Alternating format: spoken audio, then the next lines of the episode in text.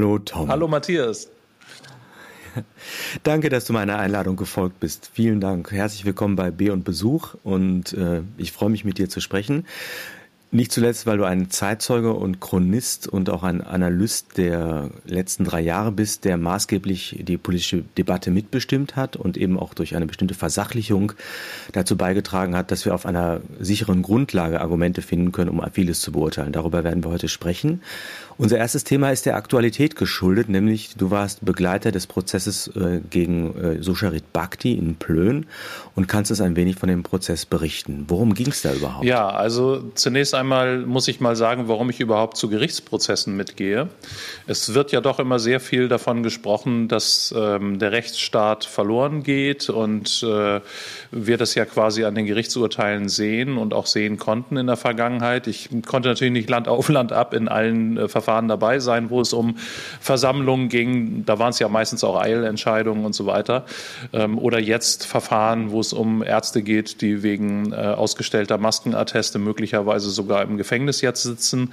Ähm, bei all diesen Verfahren bin ich leider nicht dabei gewesen. Ich bin viel bei Soldatenverfahren dabei. Ich begleite meinen Bruder, der ist Strafverteidiger unter anderem und äh, macht das ganz hervorragend, weil er die Werkzeuge der Rechtsanwälte benutzt. Und äh, so ist es auch im Prozess Prozess um den Professor Sucharit Bhakti. Mm, dort geht es ja um den Paragraphen 133. Ähm, man wirft dem äh, doch thailändischen äh, friedlichen Menschen, ich nenne es jetzt mal so, er ist ja Buddhist und ähm, er benimmt sich eigentlich auch von Anfang an so wie ein Buddhist, wie, wir ihn erwarten würden.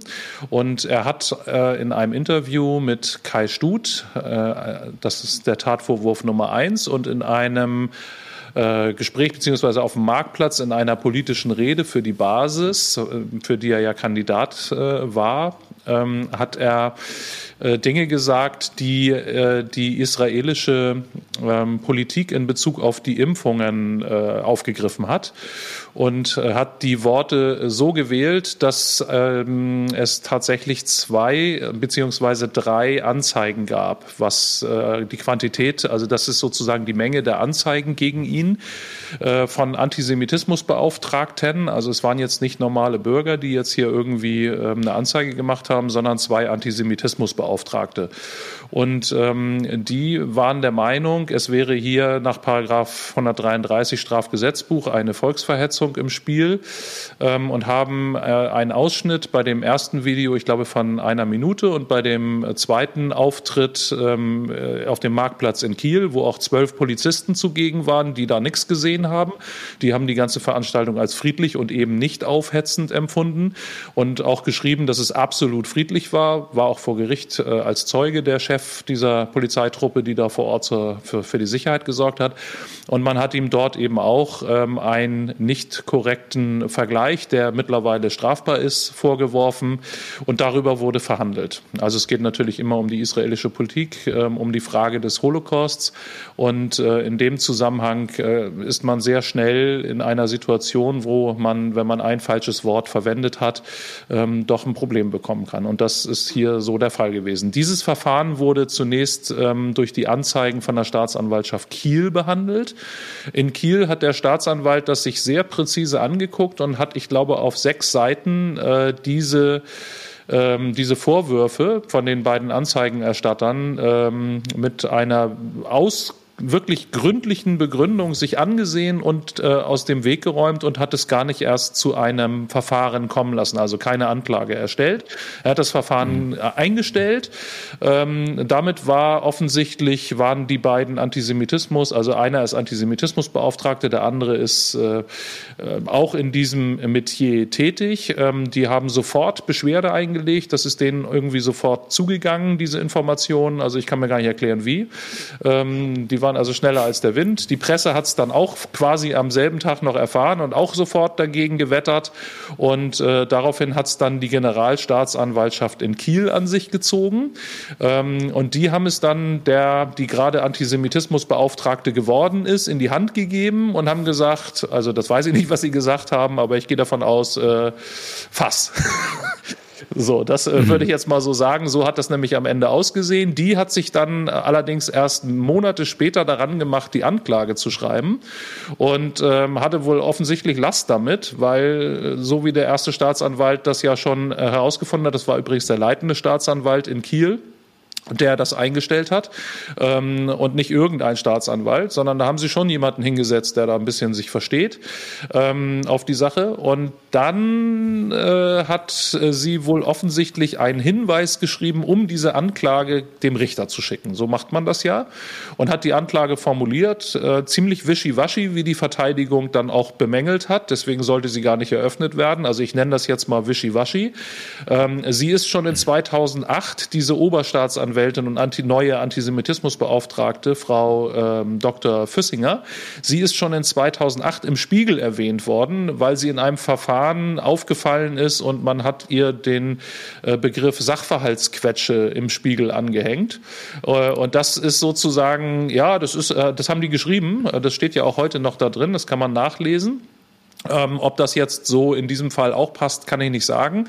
Aber man kann sehen, sie ist keine unerfahrene Staatsanwältin beziehungsweise Oberstaatsanwältin, sondern sie weiß schon was. Was sie aber gemacht hat, ist ein Problem.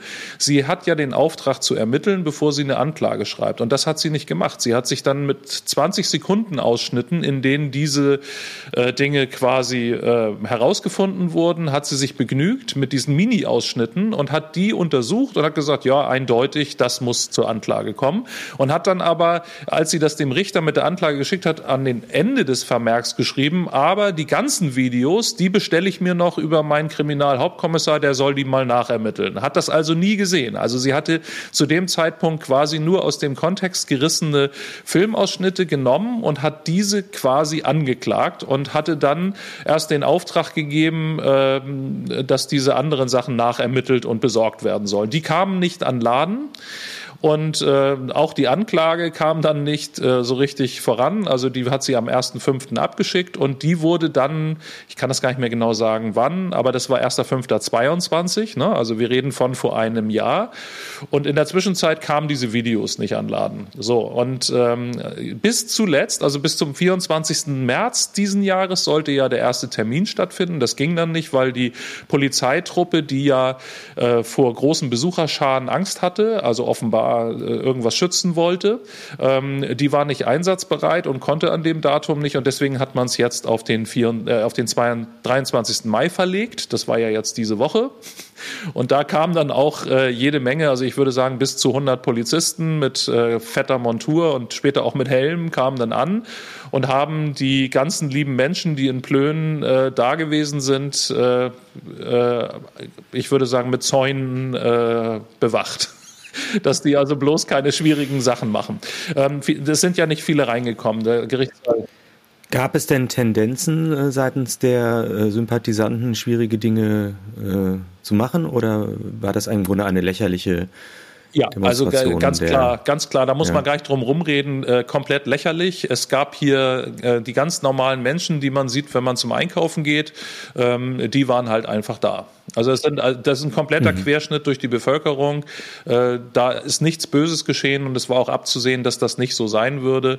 Ich glaube auch, dass Professor Bhakti nicht irgendwelche bösen Leute in sein Umfeld hineinzieht. Wie gesagt, wir hatten ja eingangs schon darüber gesprochen, kurz, dass er Buddhist ist. Und als solcher mhm. kann ich auch sagen, ist er ein friedlicher Mensch. Und da zieht man halt auch unfriedliche Menschen gar nicht so. Also das ist jetzt natürlich auch nur so, ein, so eine Behauptung von mir, aber mhm. äh, ich würde das sagen, das konnte man dort beobachten.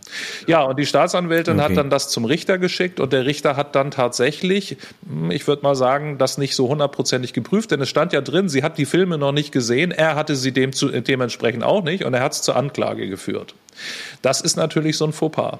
Und äh, mein Bruder ist ja im Verteidigerteam, der hat dann diesen Punkt rausgegriffen und hat gesagt, Anklage darf nicht eröffnet werden. So geht's nicht. Denn eine Anklage wird immer nur dann eröffnet, und das ist auch gesetzlich so vorgesehen, wenn eine hinreichende Wahrscheinlichkeit besteht, dass der Angeklagte verurteilt werden kann. Darf ich mal gerade naiv nachfragen? Ähm, um diese Informationen, die du gerade, äh, ja, die, diese, diese Informationen, die du gerade nennst, zu kennen, muss man, braucht man da ein bestimmtes Spezialwissen oder gehört das zu, zum, zu einem ähm, Grundstudiumswissen jedes Juristen? Äh, also das weiß jeder, das weiß jeder Jurist, ähm, der sollte das wissen und ähm, da komme ich aber gleich nochmal zu, dass das ein großes Problem derzeit hm. ist für den Rechtsstaat, dass die das gar nicht auspacken das Geschirr, was sie haben und die ganzen Werkzeuge, die sie haben. Ähm, in diesem Fall äh, ist das natürlich so, dass im Grunde, man muss es ja auch mal so sehen. Professor Bhakti ist ein hoch anerkannter und auch hoch dekorierter äh, Professor, der seit Ewigkeiten ähm, tatsächlich Ärzte ausgebildet hat, Tausende ähm, Ärzte ausgebildet hat. Und von daher ähm, äh, bedeutet ja eine Anklageeröffnung auch eine besondere Rufschädigung gerade in einer solchen Fragestellung.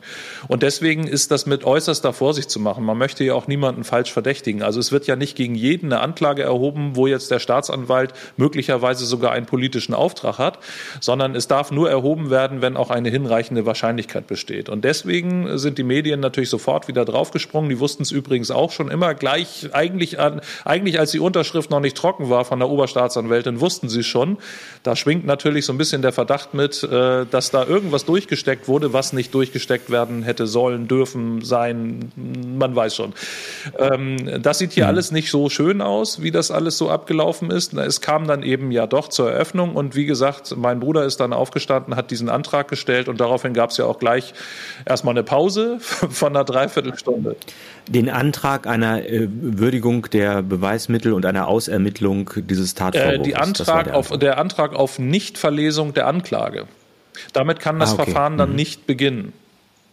Und das hat okay. er beantragt. Der Richter hat das dann nach einer Beratungszeit von einer Dreiviertel oder ich glaube eine Stunde am Ende ist es geworden, hat das abgelehnt, hat die Gründe genannt, hat gesagt, ist okay und hat dann relativ schnell, weil er natürlich äh, sich der Gefahr entziehen musste, er hätte das aus politischen Gründen eröffnet, hat er seine anfängliche gedankliche Position geäußert und hat gesagt, er sieht in den beiden Tatvorwürfen zu dem Zeitpunkt keine Strafbarkeit. Das finde ich auch ähm, sehr fair. Das ist auch üblich in den Gerichtsverfahren, dass man durchaus über die mhm. Rechtsauffassung ähm, spricht, die der Richter zu dem Zeitpunkt hat. Und wenn sich was verändern würde, dann hat er gesagt, würde er das dann auch mitteilen. Und äh, der war also wirklich von Anfang an in dieser Frage fair und kriegte aber natürlich auch mächtig die Werkzeuge, die das Organ der Rechtspflege Rechtsanwalt hat, ähm, kriegte er zu spüren, weil es dann natürlich auch noch ein paar Befangenheitsanträge gab, die gegen ihn im Hintergrund liefen. Ähm, da komme ich aber später noch zu. Und es gab natürlich mhm. auch Beweisanträge. Also im Wesentlichen hat eigentlich die äh, Verteidigung gearbeitet und nicht die Oberstaatsanwältin. Die hat ihre Anklage dann verlesen. Ähm, also man merkt, dass es vielleicht nicht so unbedingt hundertprozentig auch ihr eigenes Werk war. Es war ein bisschen leise, unüberzeugt. Also es war eigenwillig. Ne? Also ich äh, war ja als Zuschauer quasi in dem Fall oder Beobachter in dem Fall da. Ähm, gesessen habe ich übrigens deshalb dort, weil ich als Parteiensachverständiger quasi standardmäßig von meinem Bruder mit eingeladen werde bei solchen Verfahren. Denn es kann immer sein, mhm.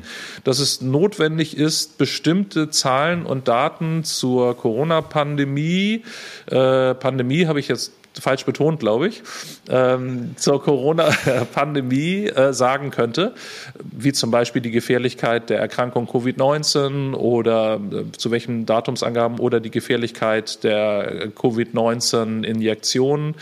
Ich nenne die immer so, ich weiß gar nicht warum. Naja, doch, bei der Bundeswehr gab es immer ziemlich viel äh, Covid-19-positive Tests nach den äh, Booster-Injektionen. Insofern nenne ich die dann jetzt irgendwie mhm. so.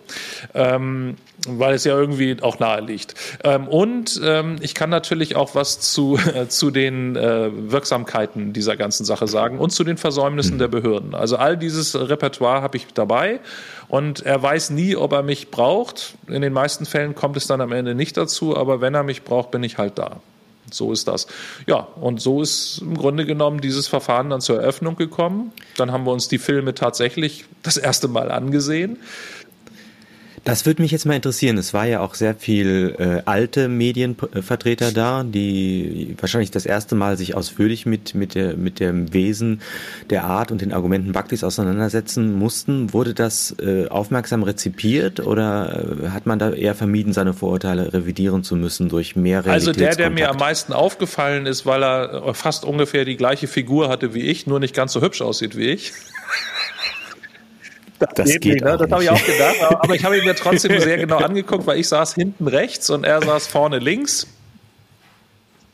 Hm. Ähm, das Nein, auf keinen Fall. Also es kommt ja auch darauf an, von wo man Nein. guckt. Also ähm, insofern, das war Herr Rohwetter von der Tagesschau, der Faktenfinder. Und Herr, Herr oh, Rohwetter, ja. Herr Rohwetter ähm, also als es zum Film kam, muss ich ganz ehrlich sagen, hat Herr Rohwetter an seinem Handy rumgedaddelt und hat einmal äh, einfach nur so, man kennt das ja so, man steht auf einer Party, ist alleine und dann holt man sein Handy raus ja. und dann äh, geht man irgendwelche alten Chats durch und äh, irgendwie, weiß ich nicht, die Chats ja. mit der Mutter oder keine Ahnung. So sah, also ich kenne das noch aus anderen Zusammenhängen. Der, der Schuster Bolle aus meinem Nachbarort, der hat sich immer in die Kirche gesetzt und hat die Bildzeitung ja. gelesen. Das, das, könnte bei Herrn Rohwetter auch sein, damit er mal richtige Informationen bekommt. da bin ich mir jetzt nicht sicher. Jedenfalls hat er sich da ziemlich äh, daneben benommen, wie ich finde, ähm, dass er mit seinem Handy rumdaddelt, während dieser äh, Film läuft. Ähm, was ihn nicht daran gehindert hat, äh, noch einen äh, Tagesschauartikel zu schreiben, der auch weit ja. verbreitet wurde, ja. wo er das Gericht gerügt hat, die Gefahr der Demokratie heraufbeschworen hat und sowas wie, ich glaube, man, es gibt diesen Begriff der medialen Vorverurteilung. Ja. In dem Fall war es, glaube ich, eine mediale Nachverurteilung. Er hat also gesagt, dass das Gericht sich getäuscht hat und hat äh, gewissermaßen den, äh, den Richter gerügt und eben auch ein Drohszenario, insbesondere wieder unter Berücksichtigung der Antisemitismusbeauftragten heraufbeschworen, das äh, wirklich bar jeder Realität Realität zu sein scheint. Ja, äh, das kann ich eigentlich auch genauso bestätigen. Es ist natürlich ähm, ein rechtsstaatliches Verfahren gewesen und man muss ja sagen, dass diese Medien im Grunde genommen in einem kolossiven äh, Grundgedankengut, so nenne ich das jetzt mal, versuchen, äh, mögliche rechtsstaatliche Entscheidungen, die ihnen nicht gefallen, komplett mit, ihren eigenen, mit ihrer eigenen Macht zu übertönen. Und äh, das ist auch bei Herrn Rohwetter zu sehen. Der wird nicht zur Vernunft kommen. Ich hatte gedacht, na ja, wenn er hier persönlich sitzt, vielleicht hat er wirklich Interesse an richtigem Recht. Und äh, nee, er nicht. Das war nämlich genau die Frage. Also es, es gibt ja auch so, so, so Ereignishaftes, dass man irgendwie dann doch irgendwie einen kleinen Zweifel oder zumindest die Bereitschaft, dem anderen zuzugehören, mitbringt in so einem Zusammenhang. Aber das äh, konnte man da nicht. Ja, beobachten. ich habe neben einem Zeitjournalisten gesessen. Das wusste ich nicht. Das war sehr lustig. Und ich ich weiß nicht, ob ich jetzt noch mit dir sprechen möchte. Ja, du und dann, und dann habe ich, ich hatte ja. noch einen anderen Nachbarn, mit dem habe ich mich unterhalten und äh, der hatte wiederum, also eigentlich saß der zwei neben mir und ich, der war auch ganz ja. äh, grob, denn es waren ja nur 22 Zuschauerplätze frei und draußen hat man ja vielleicht äh, verfolgen können, waren so 300 Leute, die alle gerne reingekommen wären, aber der hat sich dann da irgendwie mit äh, bösen, unflätigen, lauten Auftreten hat er sich irgendwie da reingemogelt auf den Zuschauerplatz. Er ist ja eigentlich von der Zeit Zeit. Und dann schrieb auch ja, ein Stil. Sein ne? Stil ja. war auch, es war auch schon zu spüren, dass er so ein, so ein, also ich fand, er hatte so eine negative Ausstrahlung. Aber ich bin ja da, ich habe das ist ich habe da ja auch gar keine genau, Vorurteile. Ja. Aber auch wenn, ich war ja nun ganz hinten rechts in der Ecke und ähm, wollte dann auch ab und zu mal raus. Ja, man, ich kann da ja, die haben mich dahin verwiesen. In der, in der rechten Ecke, du, da muss man aufpassen, wenn man da erstmal steht. Nummer 45. Ich war ja ziemlich am Anfang drin und hatte mir natürlich einen viel besseren Platz ausgesucht. Und dann kam ein noch größerer Mann als ich. Ich bin ja 1,92 groß und der war noch größer und hatte auch so eine Uniform und dann noch so ein Panzer und der hat mir gleich gesagt, Sie müssen müssen sich da ganz hinten in die Ecke setzen. Insofern, ich bin an dieser äh, Positionierung natürlich nicht schuld, ist klar. Ja, das genau. sagen sie nachher alle. Und das war genau, Platz 45. Ja. Und äh, da musste ich halt, das war der letzte Platz, der verfügbar war. Und da habe ich dann brav gesessen. Ähm, und der musste dann auf Platz 43. Und mein Nachbar ähm, hat irgendwie auf dessen Computer, der immer am Tippen war, hat er immer raufgeguckt und der sagt, obwohl der Richter gesagt hat, dass eine Verurteilung, also beziehungsweise dass er keine Strafbarkeit sieht, schreibt er immer noch, es ist unklar, ob Herr Bakti verurteilt wird. Also so, so ein bisschen so immer noch in die Schmuddelecke ihn weiter reinzuschieben. Und das war ja quasi so ein Live-Feed. Und irgendwann gegen Ende, als eigentlich schon klar war, dass das Ding äh, für Herrn Bakti zum Freispruch wird, habe ich ihn mal gefragt, wieso er denn sowas überhaupt schreibt und für wen er das schreibt. Mhm. Und da wir, ich, mein Nachbar und ich, vorher über die Zeit gesprochen haben, ich habe ja nicht geschnallt, dass der neben mir das dann ist von der Zeit, habe ich gesagt, die Zeit kenne ich gar nicht. Und das war ja mehr ein Witz. Natürlich habe ich das schon mal gehört. Ähm, aber äh, das ist doch das, was man beim Metzger dazu geschenkt bekommt, wenn man Ja, Hackfleisch nee, aber da wird es eingerollt. Ja, das, das da wird eingerollt hier, ne? inzwischen. So, ungefähr okay. ah, das Gleiche habe ich ihm dann auch gesagt, als, sich, als wir uns gegenseitig vorstellten. Und äh, das gefiel ihm natürlich nicht. Und äh, ihm gefiel vor allen Dingen nicht, dass ich wusste, was er schrieb. Ich sage, aber Sie schreiben es doch für die Öffentlichkeit quasi im Live-Feed. Äh, wenn ich also jetzt nur auf Ihren Computer und nicht in den Bildschirm äh, gucke, auf dem das abgedruckt wird, dann macht das doch gar keinen Unterschied. Und dann haben wir darüber gesprochen, dass er ja bestimmte Dinge weglässt. Und das war, das war ihm so unangenehm. Und dann wollte er nicht mehr mit mir reden. Und ich bin aber dann so, dass ich dann auch weiterrede und immer weiter rede und immer weiter. Und ähm, ich merkte, dass äh, das war ein interessantes Training. Das war eine Begegnung der dritten Art, also eigentlich. Ne? So, das kann, das kann ja jedem von uns passieren. Dass er, dass man mal ja, so ein Alien trifft, ne? so an. Ja. Und im Ergebnis ähm, ähm, hat er mir dann vorgeworfen, das. Und ähm, dann kam er aber rum und sagte, er hätte aber bei dem Gespräch mit meinem Nachbarn zugehört, dass ich die Zeit ja nicht mal kennen würde. Und ich sage, aber Sie spionieren ja auch bei uns. Und, äh, das, und das ist ja der Zeit eigentlich ja gar nicht würdig, sage ich. Also das finde ich ja jetzt auch merkwürdig. Gut, und dann waren wir irgendwann ja durch, war Freispruch und dann bin ich zu ihm hin und habe ihm nochmal die Hand hingehalten. Die hat er genommen. Ich habe gesagt, es tut mir leid, wenn Sie das vorhin falsch aufgefasst haben. Es ist aus, aus mir so rausgekommen. Ich weiß auch nicht warum. Und er sagte, er sei nicht nachtragend. So, das war sozusagen meine Begegnung mit der Zeit. Ähm, ehrlich gesagt sagt es ja auch was darüber. Wir haben jetzt über NDR, also über Tagesschau, Herrn Rohwedder gesprochen und über den Mann von der mhm. Zeit. Ähm, da war auch noch ähm, die äh, DPA, die hat ganz ordentlich, glaube ich, geschrieben. Hm, ich fand ich es nicht so ordentlich. Nicht, Mir war das auch zugetragen worden von, von deinem Nachbarn, dass die DPA-Frau sich wohl auch geäußert habe, dass sie nicht so ähm, aggressiv schreiben Stimmt. wolle. Aber sie hat natürlich auch bestimmte Kontexte ja. aufgemacht, äh, die eigentlich mit dem Urteil passé sein sollten, weil ich denke, die Aufrechterhaltung dieser Vorwürfe äh, ja. wären ja mit dem Urteil auch Gut, das habe ich jetzt ne? nicht mehr verfolgt. Ähm, dann habe ich hm. noch den von Sat 1 gesehen, ähm, als wir in der Mittagspause ähm, Stullen gegessen haben, mein Bruder und ich an der Bushaltestelle. Ähm, da habe ich den, ich wusste nicht, dass er von Sat 1 ist, habe ich den, weil er auch da vorbeikam. Wir hatten uns alle bei einer Tankstelle was zu essen gekauft und er kam auch vorbei. Er hatte auch ungefähr meine Körperfigur. Äh, und insofern habe ich ihn gefragt, kann er mal ein Foto von uns machen? Und der war sehr nett. Also von denen habe ich jetzt nichts Schlechtes gehört. Ah ja, gut. So, bevor wir jetzt zu einer systematischen Auswertung kommen, würde mich noch interessieren, wie die ähm, Urteilsverkündung dann seitens der äh, Oberstaatsanwältin aufgenommen wurde und äh, wie, wie das äh, sozusagen ähm, juristisch weitergehen könnte oder ob es damit Naja, also das ist vielleicht nicht der interessante Teil. Ähm, die Urteilsverkündung war der Dame schon klar, als sie die Plädoyers von Martin Schwab, dem Tobias Weißenborn und Sven Lausen, meinem Bruder, gehört hat. Das war so, kennt man, ich weiß nicht, ob die Öffentlichkeit diesen Wettbewerb kennt, wo sich Leute gegenseitig Backpfeifen hauen und äh, das ist so eine Art, kennt man, ne? Das kommt immer nach dem Zwergenweitwurf. Weiß ich nicht. So, ne? Nee, nee, das gibt richtig eine ne? Sportart, ja. ähm, wo sich wirklich so. kräftige Männer und auch kräftige Frauen äh, in diesem Wettbewerb gegenüberstehen und jeder hat eine, einen Versuch, dem anderen so eine starke Backpfeife zu hauen, dass der aus den Latschen kippt. Das gibt es. Und das ist für dich jetzt eine Analogie für die rhetorische Situation. Ja, genau, und so war das. Also im Grunde genommen hat die Staatsanwältin, die Oberstaatsanwältin ihr Plädoyer zuerst halten dürfen und hat eigentlich den gleichen Kram, den sie schon in der Anklage geschrieben hatte, ähm, hat sie nochmal und ähm, aber ich habe gehört, sie hat das Ganze in einer Rekordzeit verfasst. Nein, das äh, stimmt nicht, ähm, denn sie hatte das, glaube ich, fertig. Ach so, okay.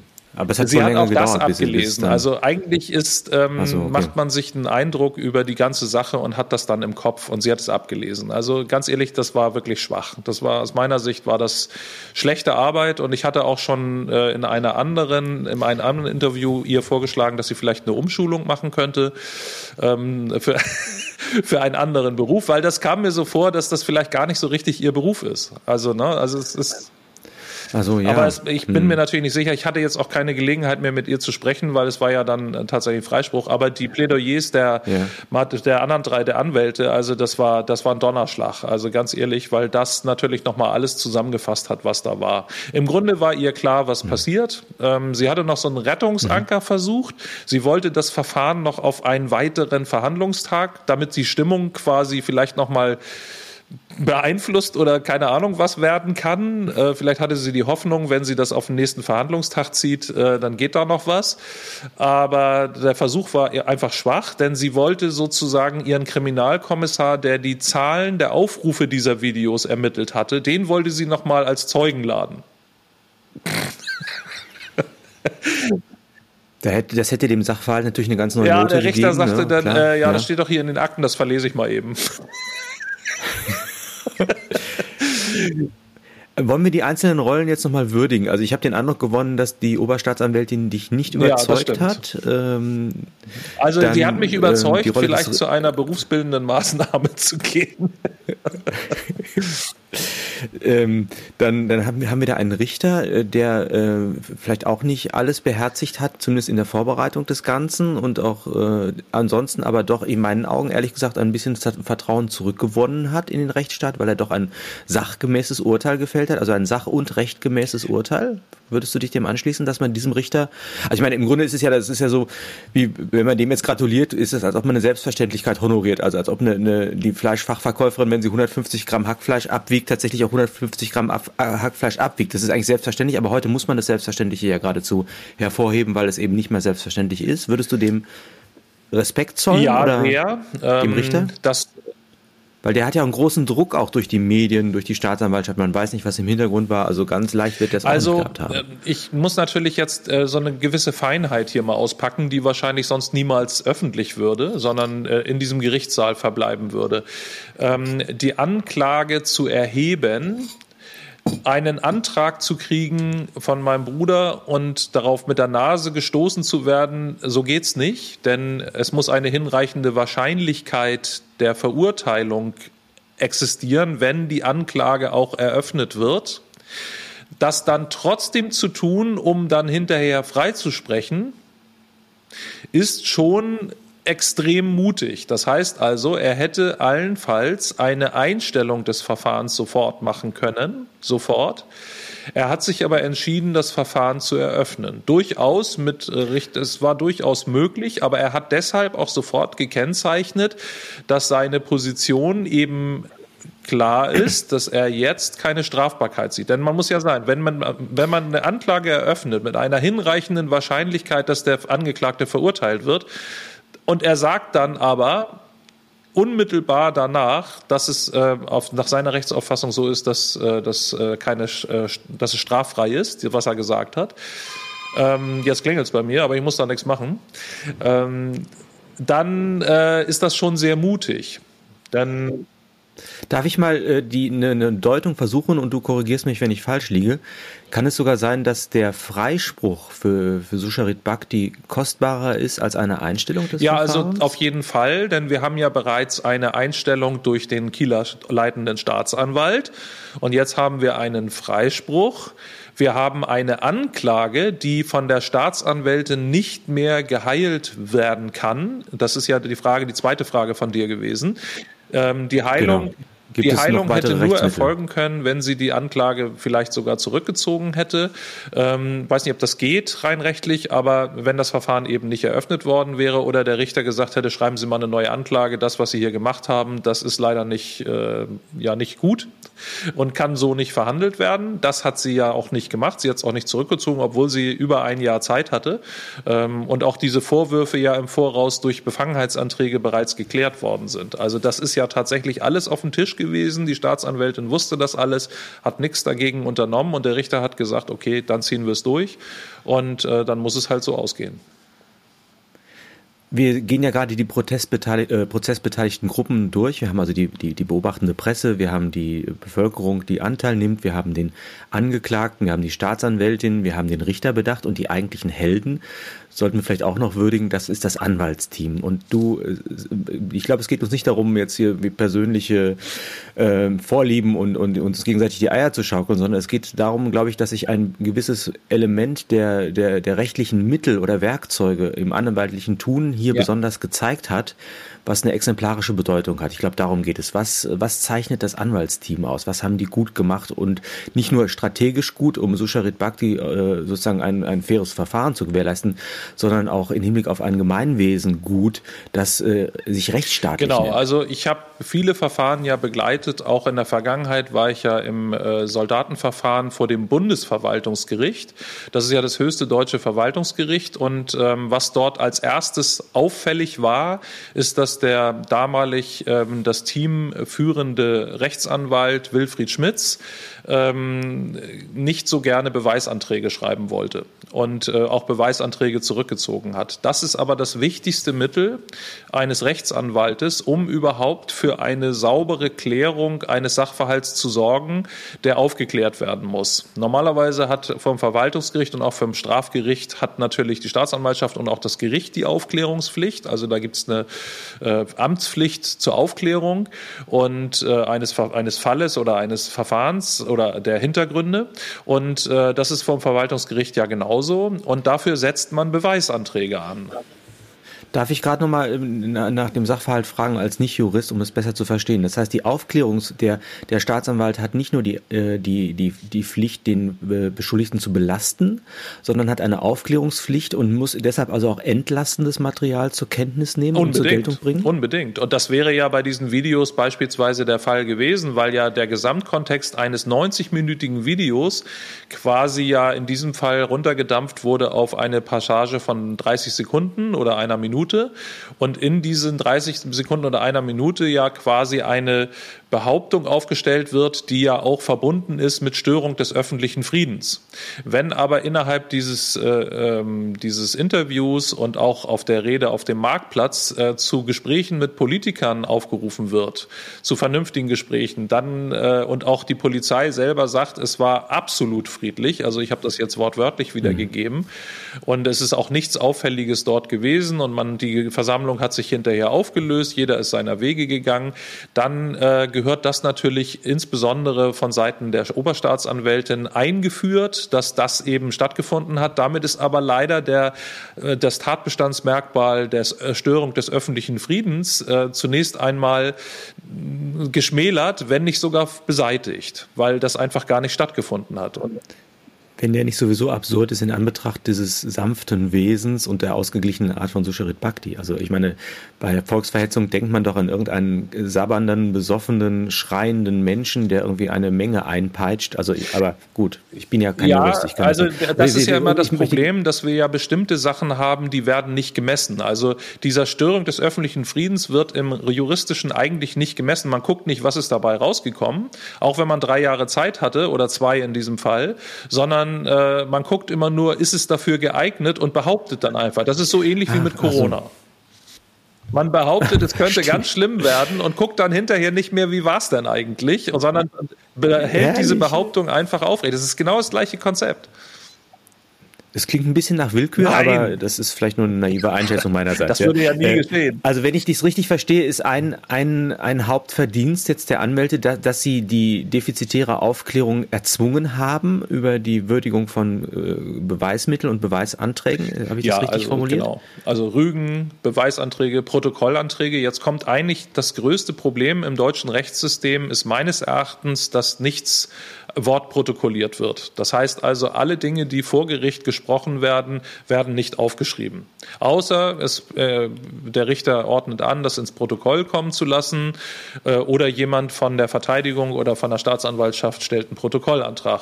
Und die werden auch sehr oft abgelehnt und dann muss man eine Rüge machen, damit die Rüge im Protokoll ist und so weiter. Also man kann da alles mit, oder man macht einen schriftlichen Protokollantrag, damit der dann zu den Akten gelegt wird. Der kann dann abgelehnt werden, aber dann ist ja der Protokollantrag mit dem Wortbestandteil äh, drin. Also das sind die Tricks. Der, der Sinn dieser Dokumentation, um das für mich äh, auch nochmal deutlich zu machen, würde darin bestehen, dass es das Blödsinn irgendwie äh, sich niederschlagen würde und man im Nachhinein auch darauf Bezug nehmen könnte. Also dass wir nicht irgendwas reden können, sondern dass das dann auf schwarz auf weiß äh, auch festgehalten naja, wird? Naja, also man muss ja immer sagen, jetzt nehmen wir mal einen einfacheren Fall. Ähm, da hat irgendjemand im Laden was geklaut So, und ähm, jetzt wird der irgendwie gefangen genommen, keine Ahnung, ich habe das jetzt gerade mal so auf der Luft kreiert, ich weiß gar nicht, ob ich da ankomme, wo ich hin will. Mhm. Ähm, Im Prinzip ist das Problem, wenn dann vor Gericht verhandelt wird, dann kann der Richter am Ende alles da reinschreiben, weil nichts aufgeschrieben wurde. Und das kann keiner mehr widerlegen. Das heißt also, da an der Stelle müssten, wenn Zeugen vernommen werden, gerade bei den Soldatenprozessen ist das relevant, mhm. wenn jetzt ein, machen wir es mal da, wenn ein Vorgesetzter sagt, ich habe eigentlich gar keinen Befehl zum Impfen gegeben, ähm, dann muss das ja irgendwie ins Protokoll, weil sonst könnte der Richter sagen, wenn da jetzt irgendwie eine Viertelstunde mit dem Zeugen gesprochen wird, ja, und auch der Zeuge hat gesagt, er hat den Befehl dazu gegeben.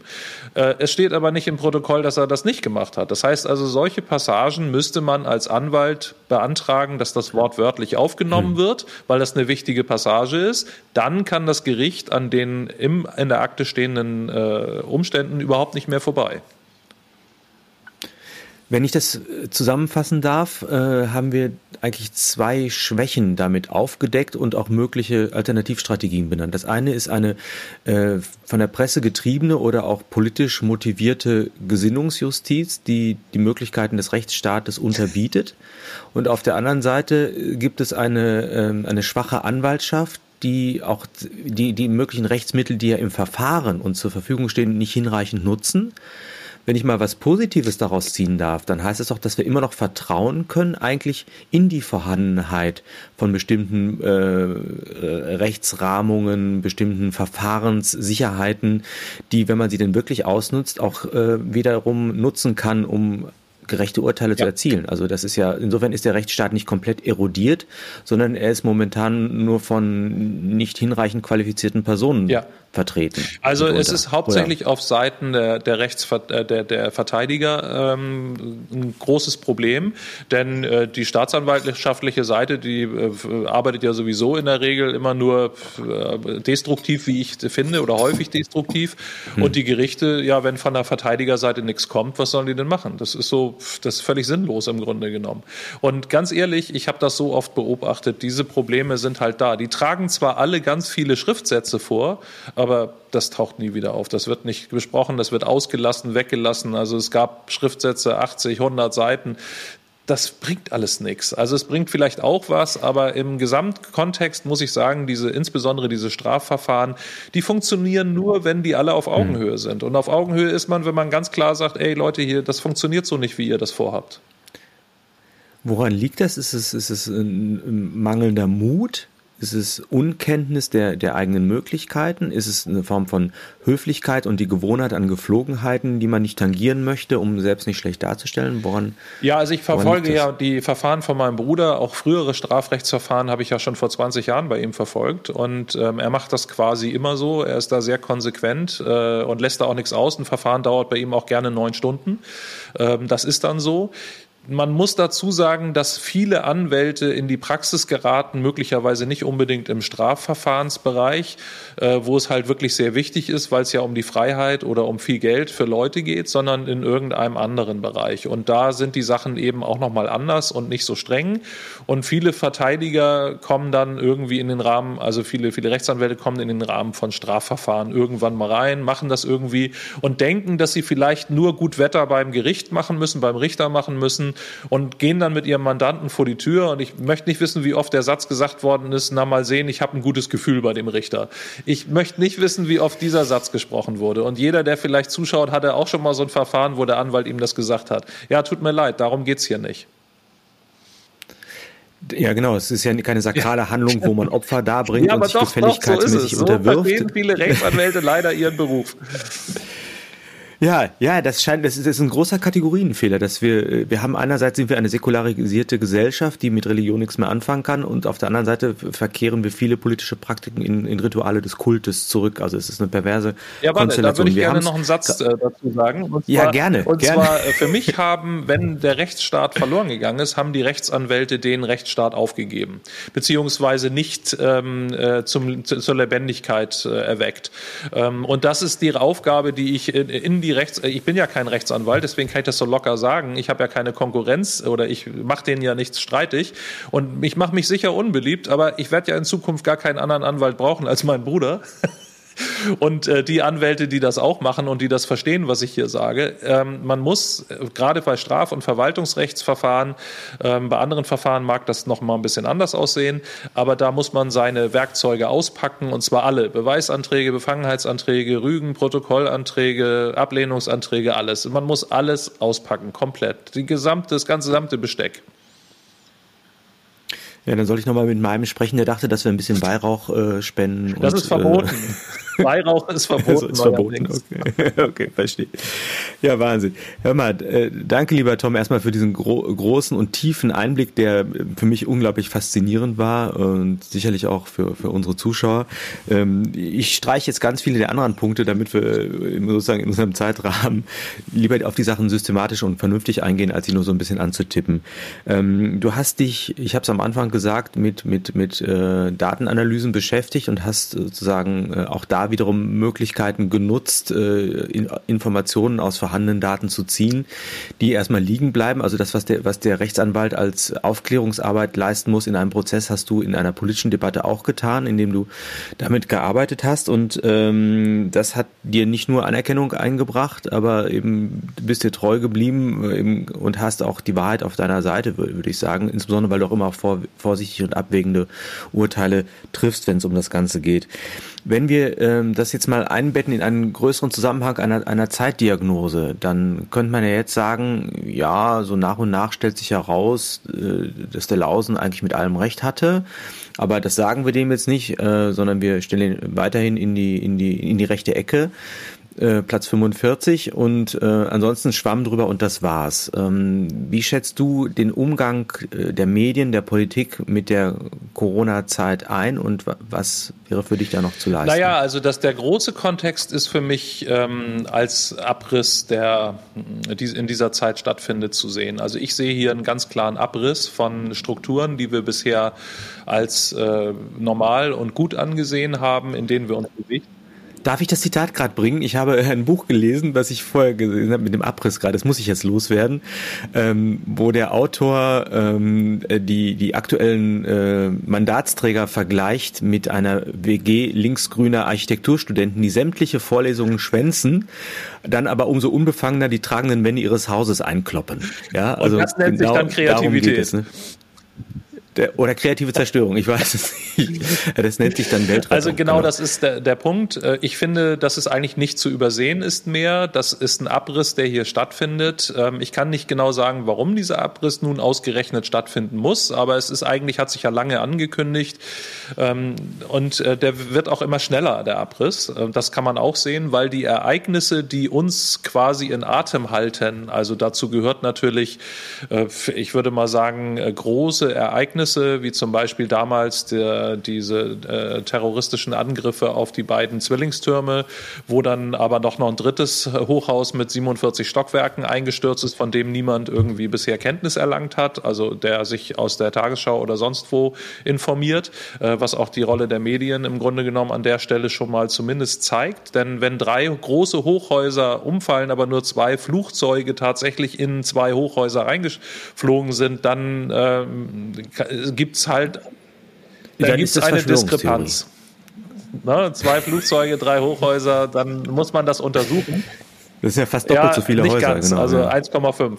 Also. Und äh, insofern, man muss es ja, man muss es ja so sehen, dass da schon ein interessanter äh, ähm, Punkt gesetzt wurde. Oder wenn zum Beispiel ein völkerrechtswidriger Krieg in Jugoslawien stattfindet und im Grunde genommen darüber gar nicht mehr gesprochen wird. Oder wenn ähm, auf jeden Fall, das muss man ja sagen, es ist ja ein sehr großes Ereignis 2015, nee 2014 gewesen, wenn äh, damals noch berichtet berichtet wurde, dass ähm, die Ukraine irgendwie durch Frau Victoria Newland äh, bestätigt äh, 5 Milliarden reingesteckt hat in, die, in den Umsturz in der Ukraine und das heute keine, keine äh, Beachtung mehr findet, diese Aussagen. Also ich als schlichtes Gemüt erinnere mich vor allem ja an den pornografischen Satz, fuck Ja, genau, daher, ne? das, das ist ja die Dame, die das genau, gesagt ja. hat, genau, die kann aber ja nur Englisch, ja. deswegen konnte sie es nicht in Deutsch sagen.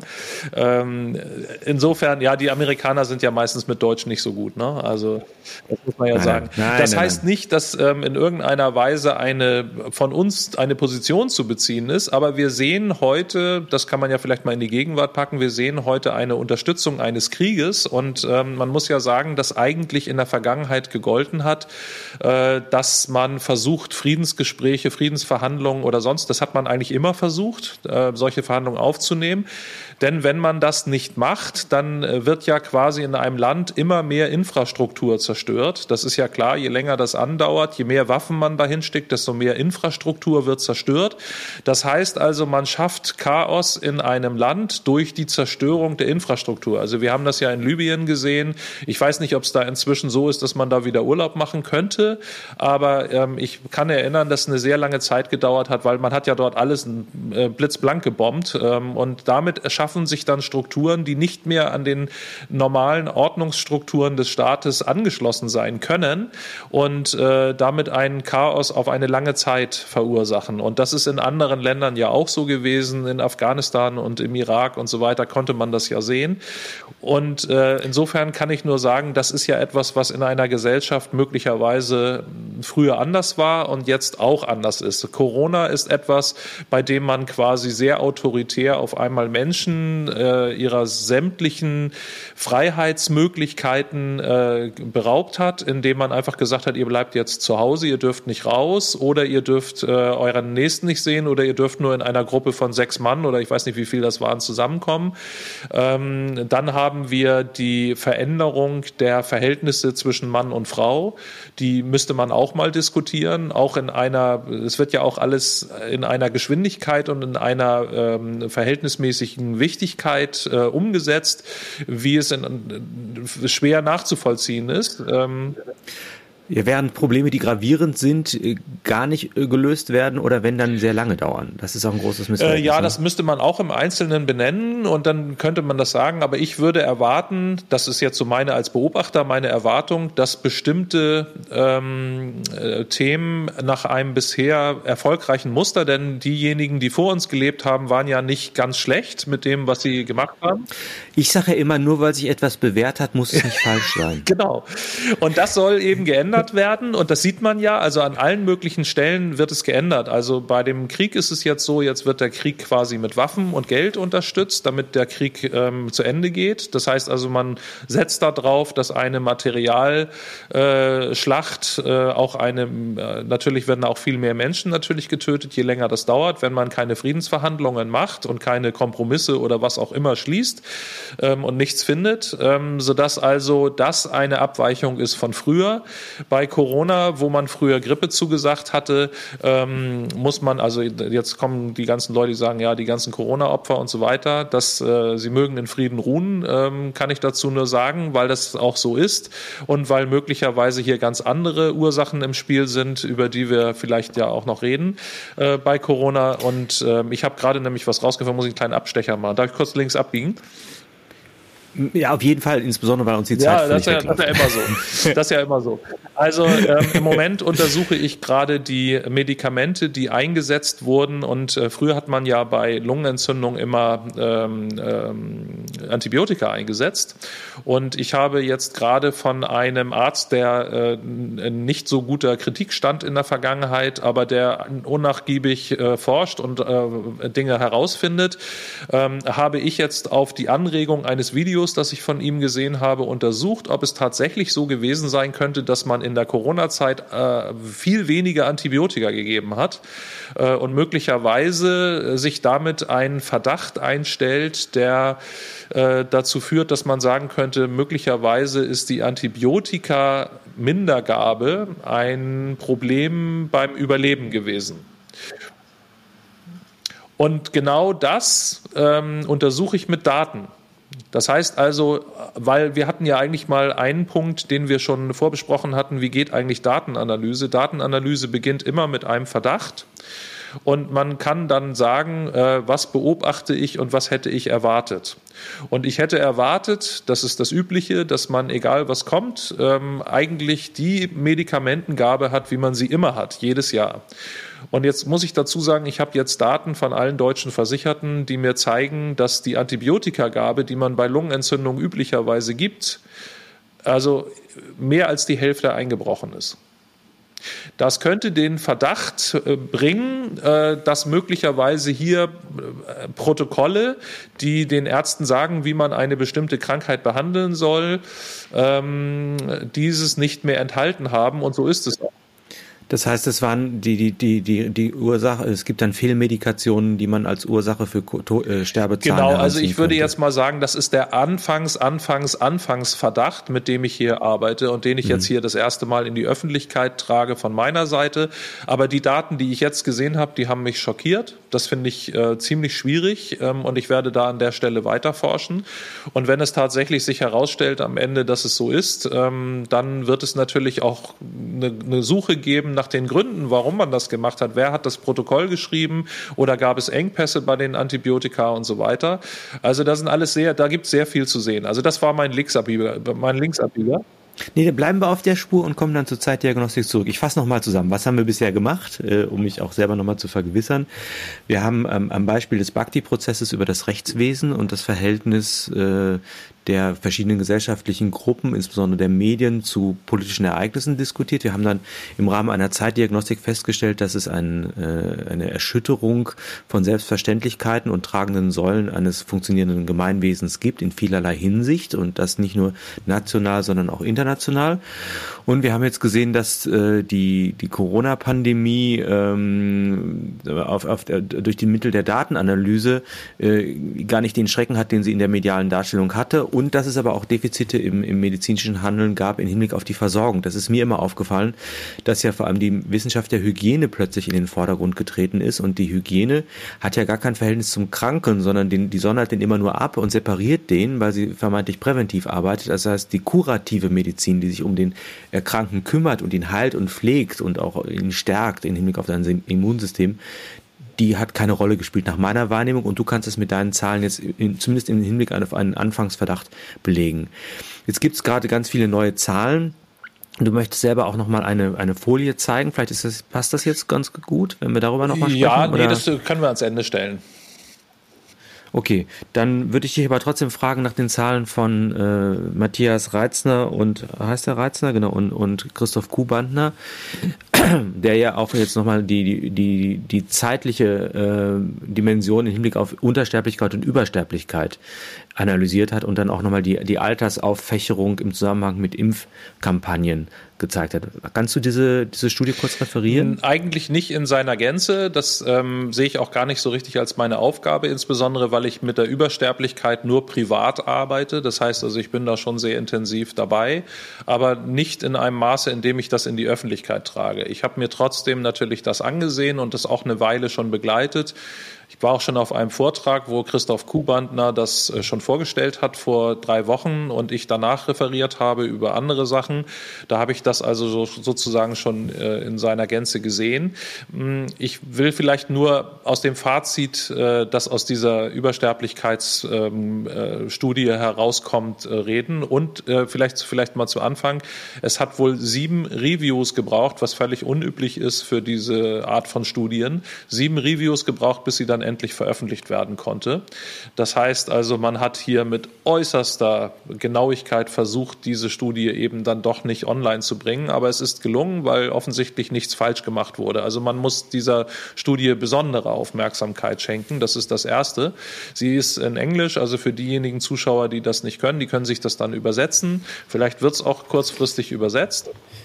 Es gibt eine Übersetzung, das würde ich glatt kurz nochmal raussuchen und gleich, und das ist auf der Seite kinderrechtejetzt.de. Ah, ja findet sich eine deutsche Übersetzung und auch nochmal also eine Also finde ich sehr lohnenswert und ähm, aufgrund dieser Studie könnte man äh, sofort sehen und kann man schließen, dass also die Übersterblichkeit, äh, von der man quasi ja ausging wegen der Pandemie, die ja zu zwei Dingen geführt hat, die man verhindern wollte, nämlich erstens, man wollte verhindern, dass besonders viele Leute sterben und dass besonders viele Leute erkranken.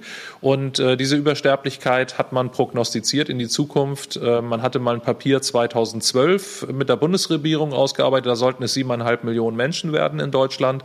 Äh, daran ist es deutlich gescheitert. Äh, das äh, funktionierte nicht, ähm, denn wir haben quasi eine Übersterblichkeit, die keine der Maßnahmen gerechtfertigt hat und vor allen Dingen nicht die Eilentwicklung von Impfungen gerechtfertigt hat. Also das muss man auch ganz klar sagen. Übrigens auch andere Bestandteile, die ich untersucht habe, rechtfertigen das auch nicht.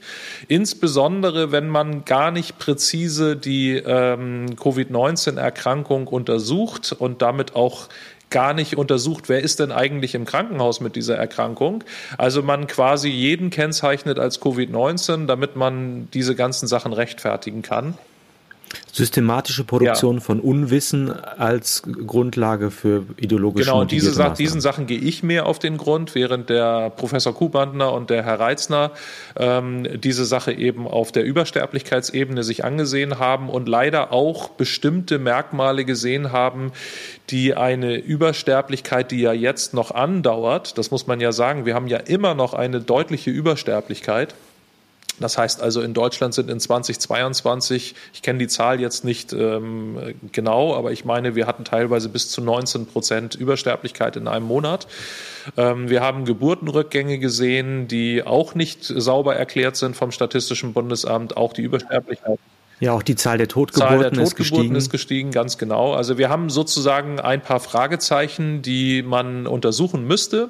Und äh, die Regierung antwortet, beziehungsweise die behördlichen Stellen der Regierung antworten mit Geschichten. Das muss man auch wieder mal sagen. Ähm, Geschichten wie zum Beispiel die Übersterblichkeit, das habe ich einmal gelesen, äh, käme von der Hitzewoche. Ähm, da gab es äh, im Juli 22 mal also drei heiße Tage, die wirklich sehr warm waren. Und äh, leider war aber die Übersterblichkeit schon alle Wochen davor und alle Wochen danach auch noch. Und man hat dann diese Erklärung aber gewählt oder als Teil der Erklärung und das geht natürlich alles nicht. Oder bei den äh, weniger Geburten, die ja zu, zu lesen gewesen sind, haben sie dann gesagt, ja, also die Pärchen hätten äh, den Kinderwunsch hinten angestellt, man wollte sich erst impfen lassen. Das ist natürlich alles so schlimm, dass man so etwas veröffentlicht, schon von behördlicher Seite, dass die sich gar nicht doof vorkommen, ist wirklich äh, fraglich, aber vielleicht kann man sie mal fragen, was sie sich dabei gedacht haben. Aber sie referieren dann diese Dinge auf ihren Internetseiten und die Leute von der Tagesschau, die schreiben das dann auch und äh, da kann man es dann. Ja, wir wissen ja jetzt, wie gewissenhaft ja. die recherchieren, am Beispiel des Herrn Rohwedder. Ja. So ein bisschen die alten Gespräche durchgegangen, genau. Ja, also dazu kann ich aber nicht viel mehr sagen. Das, was in der Studie steht, sollte jeder mal gelesen haben. Äh, sie zeigt einmal mehr, dass die Übersterblichkeit, die wir hier haben, möglicherweise ganz andere äh, Gründe hat. Und die kann sich vielleicht jeder denken. Die nenne ich hier nicht, sonst wird das Video ja gesperrt. Und alleine durch diesen Hinweis kann es jeder verstehen. Genau, sehr gut.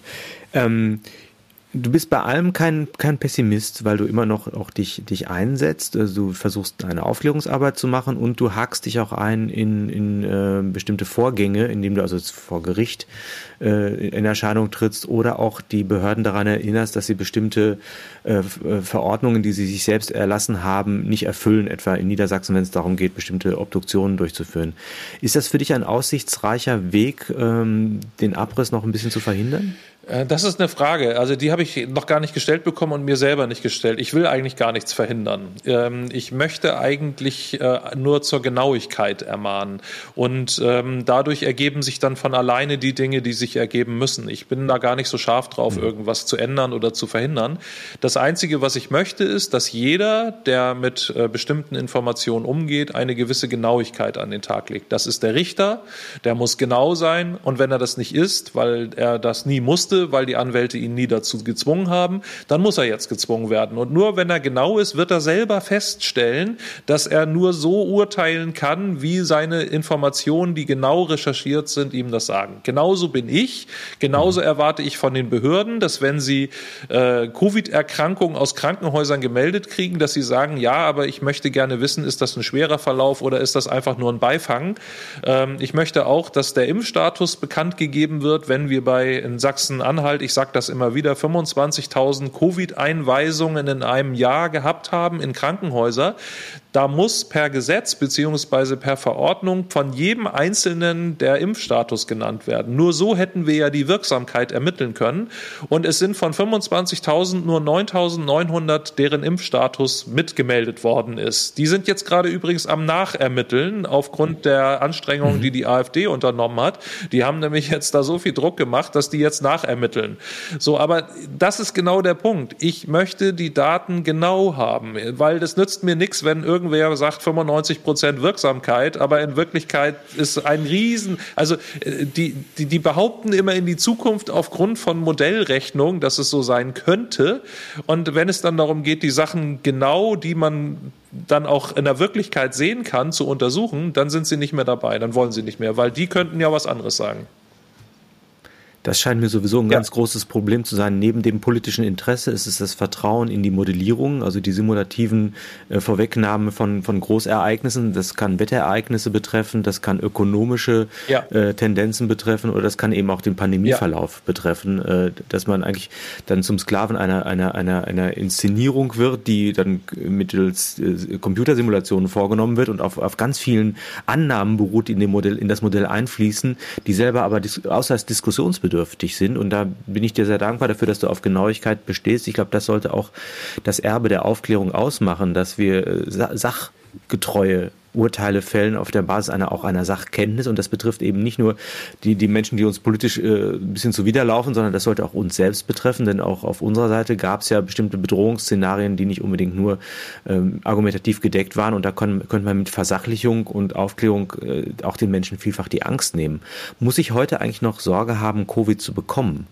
Ist das immer noch etwas, was, äh, wo ich sagen kann, naja, also ich, ich, ich weiß, dass die politischen Überhöhungen stattgefunden haben und man da mehr Kapital rausgeschlagen hat in Richtung dieser Abrissszenarien.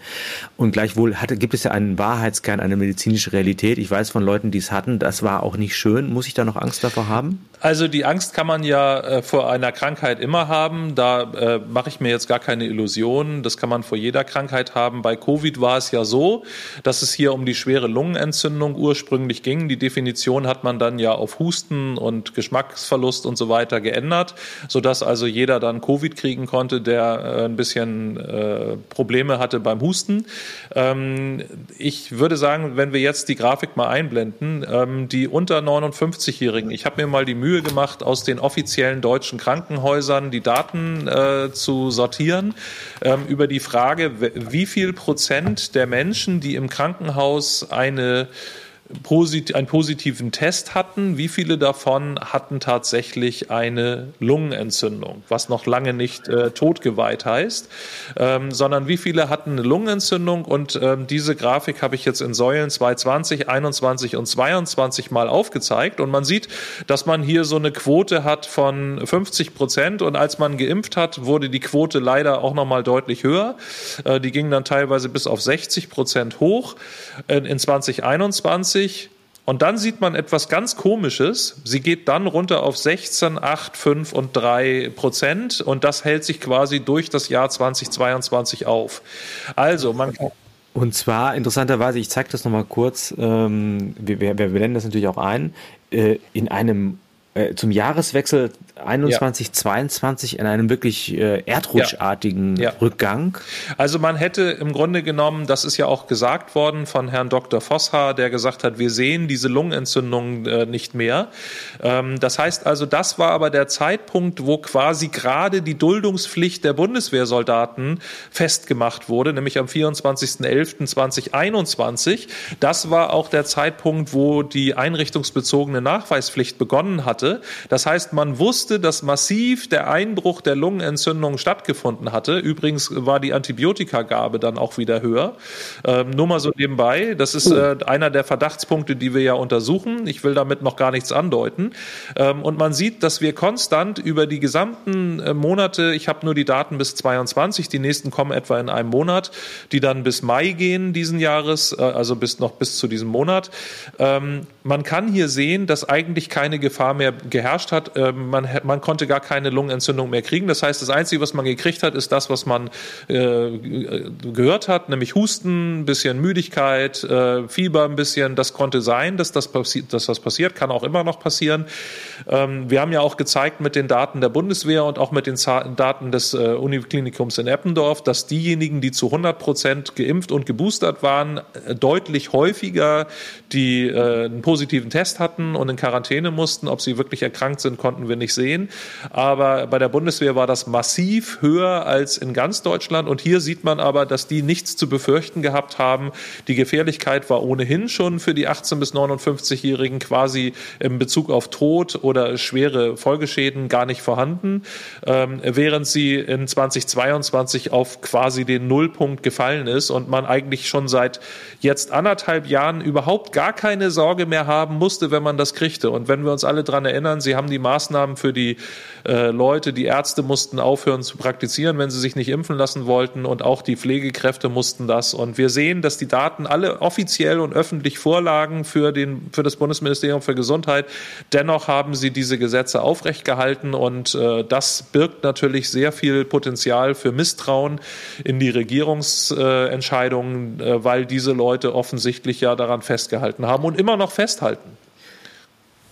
Ja, wir wollen jetzt nicht in Richtung Delegitimierung des Staates gehen. Äh, insofern äh, möchte ich dieses Misstrauen auch ironisch einrahmen. Nein, es ja, ist. Ja, das ist natürlich ich, nur ironisches hier, Misstrauen.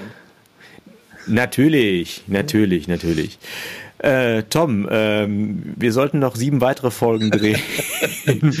Uns läuft die Zeit ein wenig weg. Es gibt noch so viel zu besprechen, aber es, ist, es gibt einen Ritus, den ich selber auch hasse, wenn man irgendwo eingeladen ist und ähm, sehr viel Nachdenkliches und auch vielleicht deprimierende Erkenntnisse zutage freut, gibt so den Zwang, mit etwas Positivem zu enden. Wir haben uns darauf geeinigt, dass du eine Art ähm, ja, Verhaltenstipp in Hinblick auf Internetnutzung äh, geben möchtest. Allerdings geht es dabei um viel mehr, nämlich um die Frage nach Gehorsam und Unterwerfung beziehungsweise auch Selbsttätigkeit. Du sagst, wir sollen unsere Zustimmung etwas etwas vorsichtiger Ja, also ich habe beobachtet, dass äh, das Wichtigste, was wir als Menschen auch als äh, eigenes Werkzeug und Instrument haben, wir begegnen uns täglich und wir stimmen einander gerne zu. Das machen wir ja auch, um bestimmte Sachen möglich zu machen. Wir treffen uns, wir stimmen zu, wir gehen dann dahin, stimmen zu oder wir kaufen was zusammen, stimmen zu. Also man hat ja tägliches äh, Zustimmungsverhalten bei sich, also Einwilligung, Zustimmung und so weiter.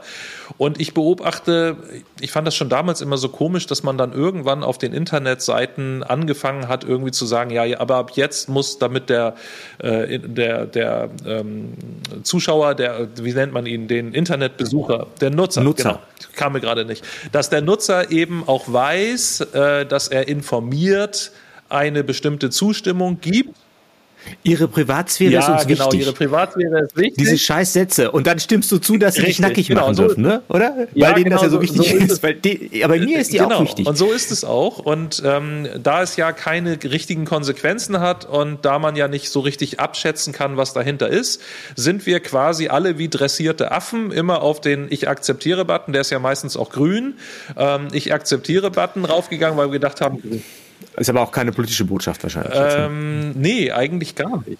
Nee, eigentlich gar nicht. Der ist, Grün ist ja eigentlich immer, das, das wird ja komplett, äh, wie sagt man, antizipiert von äh, der Partei. Äh, die hat ja mit ja. diesem Ich akzeptiere nicht viel zu tun, außer bei denjenigen, die sowieso akzeptieren die alles akzeptieren, was ihnen passiert. Ähm, aber nein, es geht mir darum, dass dieses Ich akzeptiere ja jeden Tag so häufig gemacht wird, dass es eine Art, eine Art Trainingslauf ist, den man täglich macht, wie so eine Routine, die man so abarbeitet und man ist quasi gestärkt im Zustimmen, im Akzeptieren mit der eigenen Zustimmung.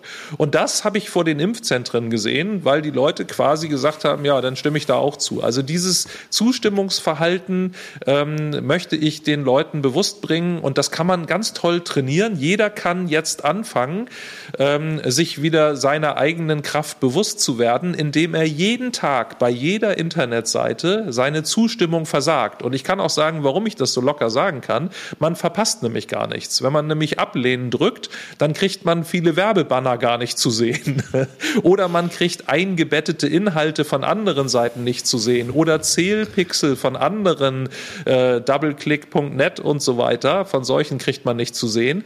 Aber die Seiteninhalte selber, die man eigentlich erreichen wollte, die werden wahrscheinlich in 99,9 Prozent der Fälle, werden die weiterhin erreichbar sein. Und man hat ein kleines Training.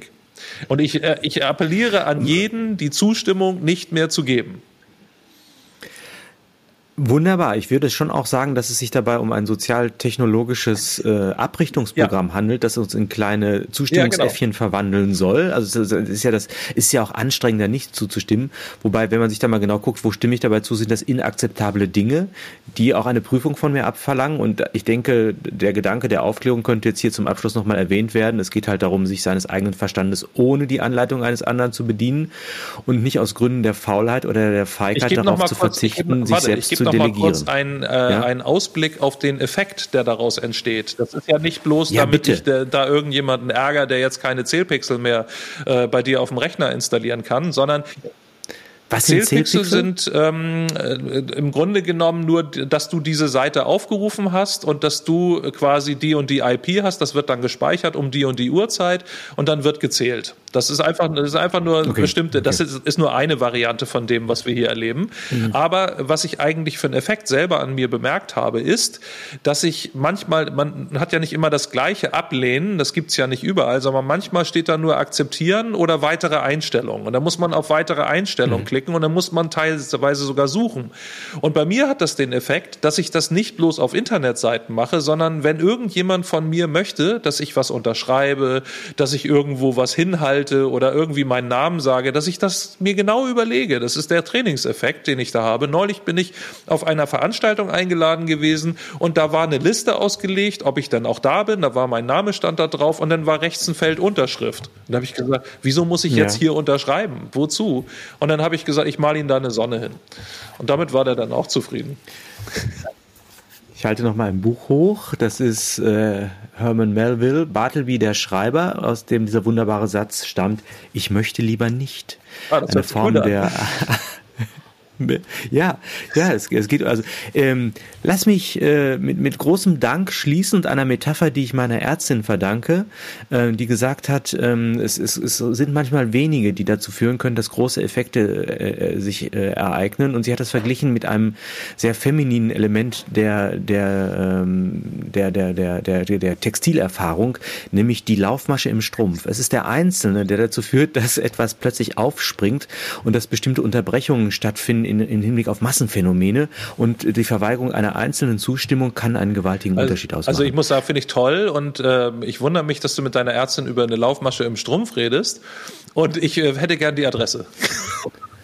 Ja, kann ich dir gerne geben. Das ist eine tolle Frau. Sie, sie kommt aus dem Iran und äh, ich habe ein bisschen mein Leid geklagt in psychosomatischer Hinsicht und sie sagte, ach, jetzt ist doch gar nicht so schlimm. Jetzt haben sie auch das Glück, endlich zu erfahren, was alle außerhalb von Deutschland längst schon wissen. Deutschland ist gar keine was? Demokratie, sondern ein totalitärer Staat. ich hätte die Frau ja. knutschen können. Tom, Danke und ich hoffe, äh, wir haben eine weitere Gelegenheit für den vergnüglichen Austausch. Ähm, das waren ganz tolle Einblicke, die du uns da gegeben hast und Anregungen und es war sehr, sehr erfrischend. Ja, hat mir sehr viel Freude Dank. gemacht. Tschüss. Tschüss.